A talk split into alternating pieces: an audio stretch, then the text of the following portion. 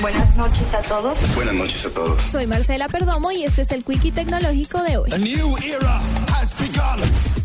Grupo de científicos alemanes de la Universidad Técnica de Múnich y la Universidad Técnica de Berlín anunciaron que se encuentran desarrollando un mecanismo que permitirá pilotear aviones a través de ondas cerebrales. Brain Flight funciona con un casco equipado con electrodos que conecta al avión con el piloto, cuyas ondas cerebrales se registran y con ayuda de un algoritmo son traducidas para convertirse en instrucciones de control de la aeronave. El novedoso invento, que aún se encuentra en etapa de pruebas, busca reducir la carga de trabajo de los pilotos y aumentar la además de darles más libertad de movimiento para llevar a cabo otras tareas manuales en la cabina.